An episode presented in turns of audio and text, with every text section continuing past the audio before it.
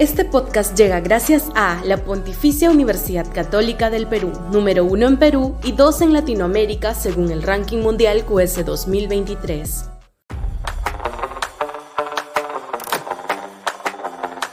Informalidad, un cáncer para la política. Sudaca, Perú.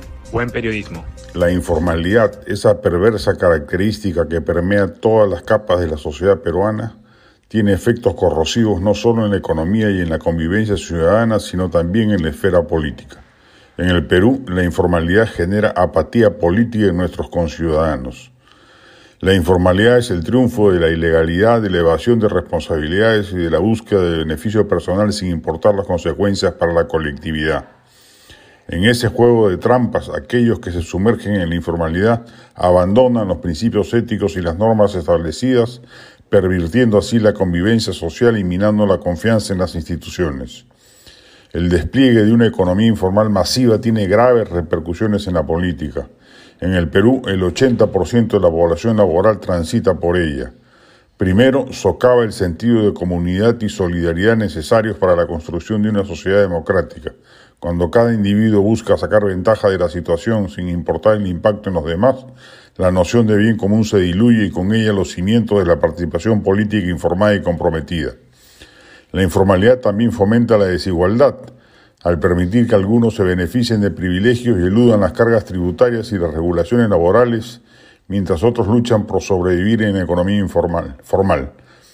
Esta brecha económica y social se traduce en una brecha política, donde los intereses de los informales y los, formales divergen. La falta de equidad y justicia deslegitima las instituciones, generando un sentimiento de desamparo y desencanto que dificulta la movilización y participación ciudadana. Millones de peruanos no se sienten parte del Estado y les importa poco o nada por ello lo que acontezca en la esfera pública. Asimismo, la informalidad alimenta el clientelismo y la corrupción, dos venenos que corroen los fundamentos de la democracia. En la medida en que las prácticas informales se normalizan, se erige un sistema basado en el favoritismo y el abuso de poder. Los ciudadanos, hastiados de la falta de transparencia y justicia, ven en la política una mera farsa donde los intereses particulares priman sobre el bienestar colectivo. La informalidad, con su pernicioso influjo, ha contribuido de manera significativa a generar apatía política en nuestra sociedad. La pérdida de valores éticos, la desigualdad económica y la corrupción desenfrenada erosionan la confianza ciudadana en las instituciones democráticas y debilitan los cimientos de la participación política comprometida.